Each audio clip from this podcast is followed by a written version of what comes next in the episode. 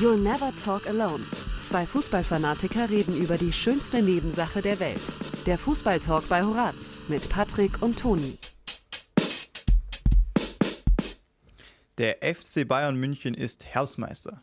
Also eigentlich nicht so wirklich, weil der Herbst ist ja schon vorbei. Aber sie haben eben die meisten Punkte nach der Hälfte der Bundesliga-Saison. Ja gut, das ist eigentlich nichts Neues. Wir sprechen heute bei You Never Talk Alone aber über deutlich spannendere Themen. Genau, es geht um Bier, einen Doppelpacker und die Überraschungsmannschaft der Bundesliga. Los geht's nach einem Song. Manche Dinge passen einfach perfekt zueinander. Fußball und Bier, Maultaschen und Kartoffelsalat und Luka Jovic und die Eintracht aus Frankfurt. Und damit zurück bei der Fußballsendung You'll Never Talk Alone.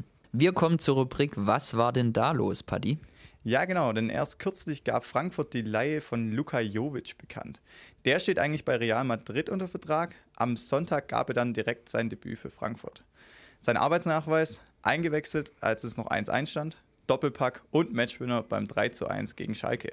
Ja, klingt doch nach einem ganz niceen Nachmittag für einen Stürmer. Nicht ganz so nice allerdings war seine Zeit bei Real Madrid. Jovic war dort nie Stammspieler, traf in 21 Spielen tatsächlich nur zweimal, also tatsächlich genauso oft wie in dem einen Spiel jetzt bei Frankfurt. Ja, Toni Jovic hat ja schon mal in Frankfurt gespielt, von 2017 bis 2019. Seine Statistik: 25 Tore und 9 Vorlagen in 54 Spielen. Dann wechselte er im Sommer für 60 Millionen Euro zu Real Madrid. Er sollte der Nachfolger vom Weltklasse-Stürmer Karim Benzema werden. Es kam aber ein bisschen anders. Denn durchsetzen sollte sich Jovic in diesen eineinhalb Jahren in Spanien nie so wirklich. Er war oft verletzt, spielte kaum und wenn er auffiel, dann eigentlich nur abseits des Rasens. Zum Beispiel letztes Jahr im März, als er sich nicht an Quarantänebestimmungen hielt.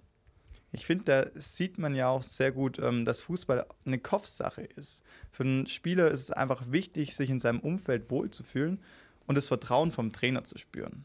Bei Frankfurt kann er jetzt befreit aufspielen und er weiß, dass er das Vertrauen von Adi Hütter, also dem Trainer von Frankfurt, auf jeden Fall hat. Ja, Paddy, da stimme ich dir zu. Ähm, ich meine, es war ja auch Hütter, bei dem Jovic der endgültige Durchbruch dann gelang, nämlich in der Saison 18-19. Da schoss Jovic in 32 Spielen 17 Tore. Aber Sedan hat eben bei Real dann doch meistens auf Karim Benzema gesetzt im Sturm und nicht auf, äh, auf äh, Jovic.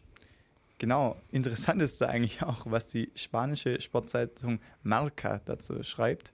Sie sagt oder schreibt, ähm, aus irgendeinem Grund mag sie dann junge Spieler nicht, sondern sonderlich und zieht die alte Garde vor. Ist schon eine ziemlich deutliche Kritik an sie da. Ja, genau. Wir sind mal gespannt, ob Jovic weiterhin so treffsicher für die Frankfurter unterwegs ist. Fadi, ich jedenfalls habe so ein bisschen Angst, dass er André Silva die Show stiehlt. Das war nämlich bis zur Jovic-Rückkehr der Stürmer, der am meisten getroffen hat bei der Eintracht. Nämlich in 15 Spielen ganze 12 Mal, dazu obendrein noch drei Torvorlagen. Paddy, jetzt fragt dich bestimmt, okay, Toni, warum erzählst du mir das jetzt und warum macht dir diese Jovic-Rückkehr Angst? Aber ich kann dich aufklären, der Grund ist eigentlich ganz simpel. Ich habe nämlich André Silva in diesem Kickbase-Manager-Spiel. Wenn Silva trifft, dann kriege ich Punkte aber wenn das eben in Zukunft nicht mehr so äh, der Fall ist, weil Jovic statt Silva trifft, dann wird es ein bisschen schwer mit meinen Punkten. Ja, das wäre natürlich doof für dich, Toni. Das tut mir vielleicht ein minimal leid. Ähm, ich spiele nur das Managerspiel bei Kicker. Da habe ich gar keinen Spieler von Eintracht Frankfurt, also ist mir es eigentlich ziemlich schnuppe. Ich habe einfach Lust, Jovic wieder in der Bundesliga zu sehen. Ja, Paddy, ich habe dein Mitgefühl gerade tatsächlich komplett rausgehört. Vielen Dank dafür. Kein Problem. Ähm, ich würde mal sagen, Punkte hin oder her. Nach einem Song geht zum Fußball, Bier und einen Profi, ja, der sich doch dann auch ab und an mal was gönnt. Ja, das ist eigentlich schon ein Klassiker wie Real Madrid gegen den FC Barcelona. Toni sagt an, dass es nach einem Lied weitergeht. Ihr hört aber zwei Lieder. Es tut uns leid. Lügenpresse, Lügenpresse. Ja, sei es drum. Es ist Mittwochabend und ihr hört You Never Talk Alone bei Horaz 88.6. Wir kommen zur Rubrik Wort vom Sport. Was für ein Zitat aus der Fußballwelt hast du denn dabei, Toni? Genau, wollen wir doch mal mit der wichtigsten Frage einsteigen, Paddy. Wann hast du das letzte Mal ein Bier getrunken?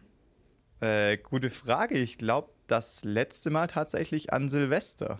Paddy, und das aus deinem Munde, he oh he. ähm, ja, dann ist es bei dir wohl schon länger her als bei Sascha Mockenhaupt. Der hat nämlich gesagt, ich weiß nicht, was dagegen spricht, wenn ich Montagabends ein Bierchen trinke und am Samstag ein Spiel ist. Da kann mir doch keiner erzählen, dass das ein absolutes No-Go ist. Ja, nice, dass ein Profi sowas sagt. Er ist der Kapitän von Wien Wiesbaden in der dritten Liga. Toni, findest du es ein absolutes No-Go, als Profisportler Alkohol zu trinken? Absolutes No-Go würde ich sagen, wahrscheinlich nicht, aber klar, es macht halt das Training kaputt. Also im Prinzip brauchst du dann auch kein, äh, kein, äh, nie, kein Bier trinken, nee. Du brauchst dann äh, nicht trainieren und ähm, ja, Alkohol entzieht dann dem Körper eben Wasser und hemmt einfach die Regener Regeneration. Aber klar, ich kenne es natürlich auch von meinem Amateurverein, da ist es schon gang und gäbe, dass nach dem Training mal der ein oder andere Kasten in der Kabine steht. Oder man versinkt in der Nacht vor dem Spiel in irgendeiner Kneipe. Aber da muss man eben abgrenzen zwischen äh, Profis und Hobbysportlern. Ähm, mein Nachbar hat in der Junioren-Bundesliga gekickt und der meinte mal, er hat immer auf Alkohol verzichtet. Macht ja auch Sinn, wenn man sich weiterentwickeln will und der Körper einer immer größeren äh, Belastung ausgesetzt ist. Ja, Paddy, ich meine, ein Profi macht ja auch wirklich jeden Tag Sport. Also wenn er dann jeden Abend noch was trinkt, klar, dann ist das Training umsonst ich denke, da müssen die Profis einfach ein bisschen zurückstecken. Aber bei dem, was die verdienen, denke ich mal, dass die das einigermaßen können. Aber klar, natürlich kann ich andererseits auch Sascha Mockenhaupt verstehen. Fußball und Bier, das gehört eigentlich eben zusammen. Absolut, ich glaube, Toni, wir als Kreisliga-Kicker können da ein Lied von singen. Ähm, ja, wie du sagst, nach dem Spiel ähm, ist die Kiste Bier eigentlich vorprogrammiert äh, und man trinkt gern mal mit seinen Mannschaftskollegen. Einer von denen ähm, hat mal zu mir gesagt, dass der Unterschied zwischen einem Landesligaspieler und einem Kreisliga-Kicker nicht im Fußballerischen liegt, sondern eigentlich nur, dass der Kreisliga-Kicker einfach mehr verträgt. Ja gut, so kann man es natürlich auch sehen. ähm, ja, damit aber genug vom Alkohol. Wir wollen gleich über Bundesliga-Aufsteiger äh, und deren Entwicklung sprechen. Mehr dazu aber nach Run This Town von JC. Wir pfeifen die dritte Halbzeit bei You Never Talk Alone an, denn heute Abend steht ein spannendes Spiel in der Bundesliga an. Genau, unser VfB Stuttgart spielt gegen Arminia Bielefeld. Heute Abend um 20.30 Uhr das Duell der Aufsteiger also. Und ja, erinnern wir uns doch nochmal traurig an das letzte Spiel der beiden in der zweiten Liga zurück. Es war tatsächlich das letzte Heimspiel, das der VfB im vollen Stadion austrug. Was waren das noch für Zeiten, Paddy? Huh? Ja, schöne Zeiten. Ich kann mich auch noch sehr gut daran erinnern. Ich war vor Ort im Stadion und ja, außer das Ergebnis ähm, war es eigentlich auch ganz geil so rückblickend, denn es ging 1-1 aus.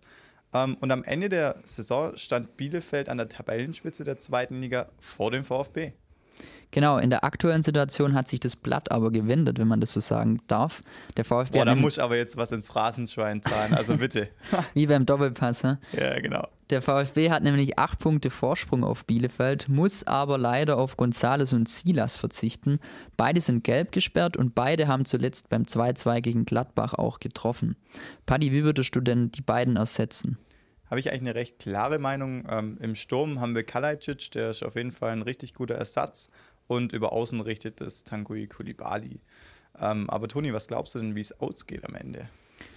Ich hoffe, dass der VfB das Ding 1-0 gewinnt, ähm, aber wird, wird schwer, könnte auch 0-0 ausgehen. Ja, das äh, wird spannend, wir schauen es uns an. Ähm, interessant ist aber, ähm, ja, beim VfB läuft es ja gerade eigentlich ganz gut. Und Bielefeld, ja, ist nicht ganz, ganz unten drin bisher, ist nicht letzter. Ähm, Steht überm Strich, genau. Genau, und ähm, da wollen wir uns doch auch mal anschauen, Union Berlin. Die sind vor zwei Jahren aufgestiegen. Wie sieht es denn gerade bei denen aus? Ja, in der zweiten Saison nach Aufstieg sind die tatsächlich nach 16 Spieltagen ähm, auf Platz 6 in der Tabelle, ähm, haben 28 Punkte und spielen heute Abend noch gegen Union. Und man muss wirklich sagen, Union ist die Überraschungsmannschaft der Bundesliga. Union spielt gegen Union, klasse. Oh. Nein, Union spielt heute Abend gegen Leipzig und können dann einfach mal auf Platz 4 springen. Das ist schon krass. Toni, hättest du vor der Saison gedacht, dass Union so abgehen wird?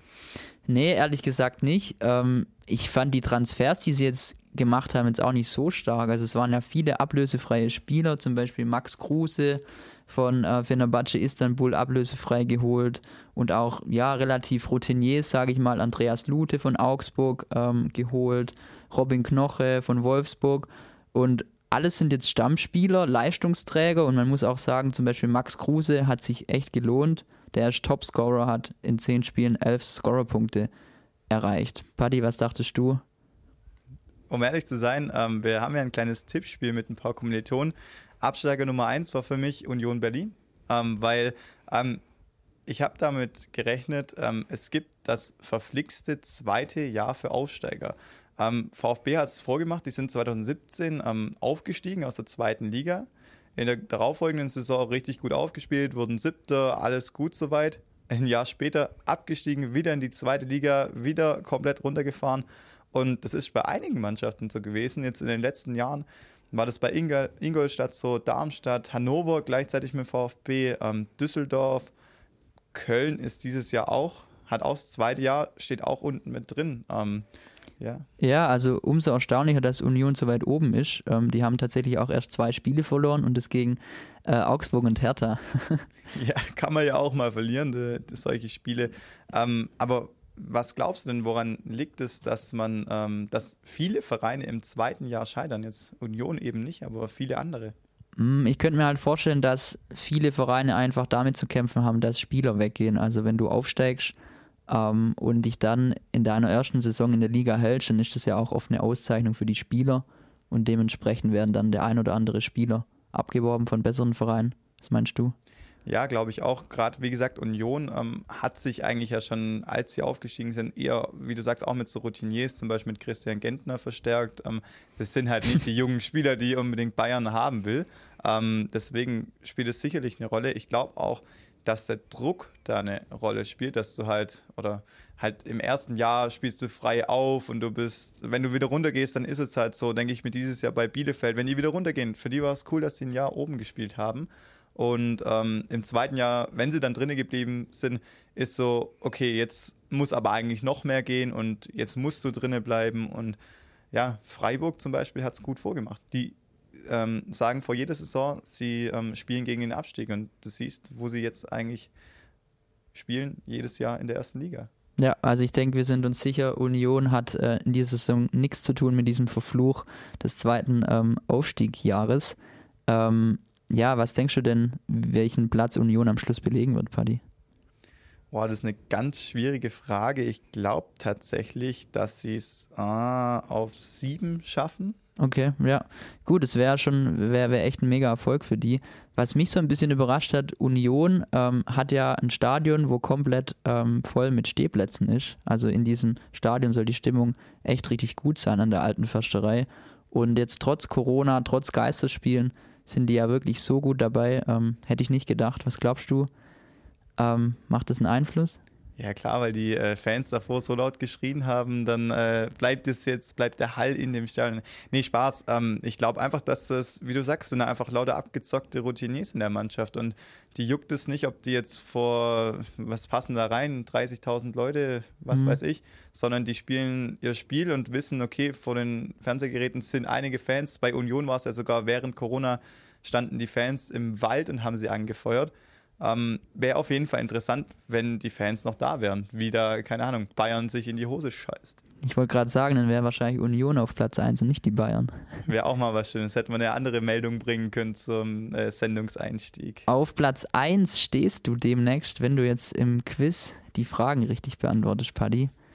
Ich hoffe es, ich hoffe es. Ich hoffe, du hast heute auch mal ein bisschen leichtere Fragen mitgebracht. Ja, ich bin heute tatsächlich gnädig zurück bei You'll Never Talk Alone, der Fußballsendung mit Patrick und mit Toni. Das bin ich. Ja, wir kommen zu unserer Rubrik, dem YNTA-Quiz, in dem Paddy heute dran ist, die Fragen von mir zu beantworten. Paddy, hast du Bock? Ich freue mich tierisch, weil meine Bilanz bisher ist ja auch überragend. Ich habe aus, glaube ich, zehn Fragen bisher so eine richtig gehabt. Ja. Aber ich meine, du warst auch nicht besser bisher. Deswegen genau. Heute freue ich mich drauf. Genau, es steht unentschieden. Also dann wollen wir loslegen. Ich habe es ja vorher schon angekündigt, ich bin heute etwas gnädiger, zumindest bei der ersten Frage. Wir haben vorher über den VfB geredet, die spielen nachher gegen Bielefeld. Und ähm, ja, ich wollte einfach mal testen, wie gut du dich denn mit den Marktwerten der VfB-Spieler auskennst. Was denkst du denn, welcher Spieler hat im derzeit, derzeitigen VfB-Kader den aktuell höchsten Marktwert? Nicolas Gonzalez. Richtig. War das die Frage? Ja, das Ach, war die Frage. ist ja echt mal nett gewesen, danke. Ähm, und extra Punkt gibt es natürlich noch, wenn du den Marktwert exakt benennen kannst. Waren das nicht äh, oh, 21 Millionen?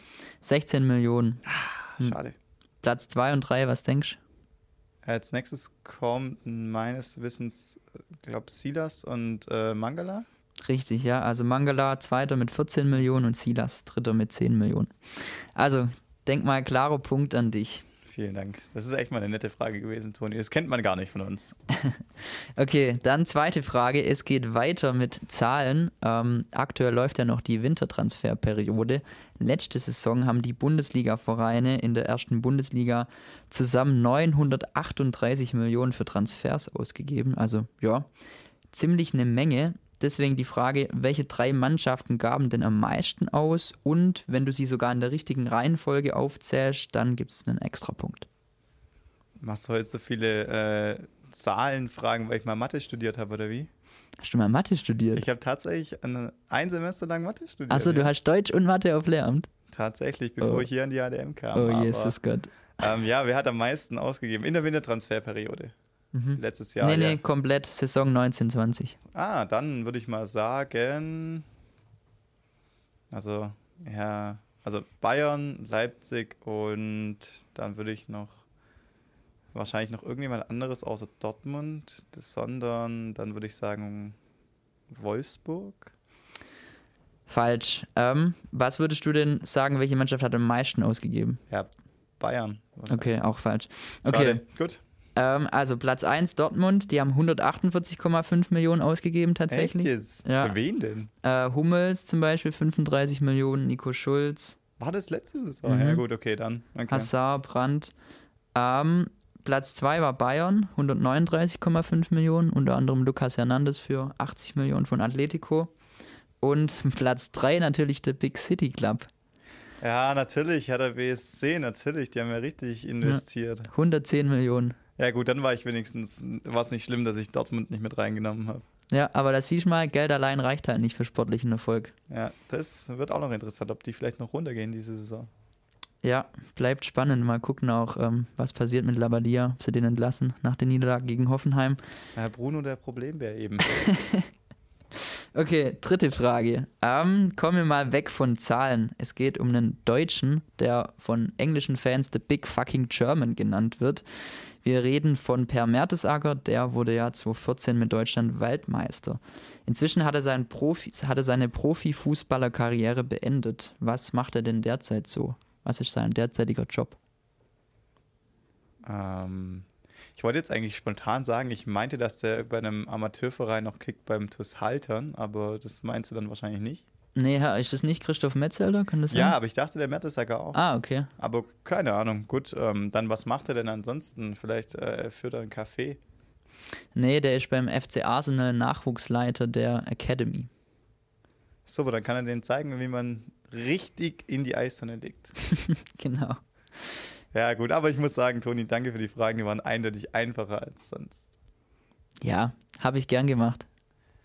Wollen wir jetzt erstmal Musik anhören und das Ganze ein bisschen sacken lassen? Genau, ein bisschen sacken lassen. Ich muss es sacken lassen, dass ich jetzt zurückliege. Ja, genau. Nächste Woche musst du eine äh, Antwort richtig haben, sonst hast du verloren und schuldest mir was auch immer, haben wir noch, immer noch nicht ähm, geklärt. Wir hören uns jetzt aber erstmal Rolling in the Deep von Adele an. Zurück bei You'll Never Talk Alone. Ja, derzeit läuft das Spiel Schalke gegen Köln. Da steht es derzeit noch 0-0 und ja, man kann schon so sagen, sollte Köln das Spiel verlieren, könnte es das letzte Spiel von Köln-Trainer Markus Gistol werden. Ja, das erste Spiel für, Spiel für Klaas-Jan Huntelaar ist es nicht bei Schalke. Der kam ja jetzt zurück, hat bei Ajax gespielt die Hinrunde, ist dort Tabellenführer und ja, will jetzt halt bei Schalke spielen im Tabellenkeller. Keine Ahnung, ob das Bier dort besser schmeckt am Montagabend oder was auch immer ihn da getrieben hat. Ähm, dafür spielt aber wieder Matthew Hoppe im Sturm. Ähm, der hat ja vor zwei Spieltagen drei Dinger gemacht. Letztes Spiel wieder einmal geknipst. Mal gucken, ob er heute nochmal einen nachlegt. Ja, der Matthew. Nachlegen tun wir auch noch Und zwar nächste Woche wieder eine Folge. Das ist dann aber leider auch schon die letzte Radiosendung, Paddy. Genau, You Never Talk Alone äh, geht in die letzte Runde, zum letzten Mal dritte Halbzeit, zum letzten Mal das Quiz, in dem du dich beweisen kannst, ob du mich noch einholen kannst mit dem grandiosen Vorsprung von 2 zu 1 ja. oder eben nicht. Genau, also ich muss mindestens zwei Fragen richtig beantworten. Und um was geht es eigentlich? Wir haben, haben es äh, ausgemacht, ein Döner oder was, was Nein, muss der das, das haben wir uns noch nicht ausgesucht. Ich würde sagen, nachdem wir heute so viel über Bier gesprochen haben, lädt der eine den anderen auf ein Kastenbier ein. Klingt gut. Natürlich alles Corona-konform und mit Abstand, so wie hier in zwei getrennten Studios. Trotzdem wird es ein Fest. Und ja, ich würde sagen, wir freuen uns sehr auf nächste Woche. Haben ein weinendes, ein lachendes Auge auf die letzte Folge You Never Talk Alone. Schaltet auf jeden Fall ein. Nächste Woche, Mittwoch, wieder kurz nach 18 Uhr. Genau, hat Spaß gemacht. Danke euch fürs Zuhören. Ciao. Ciao.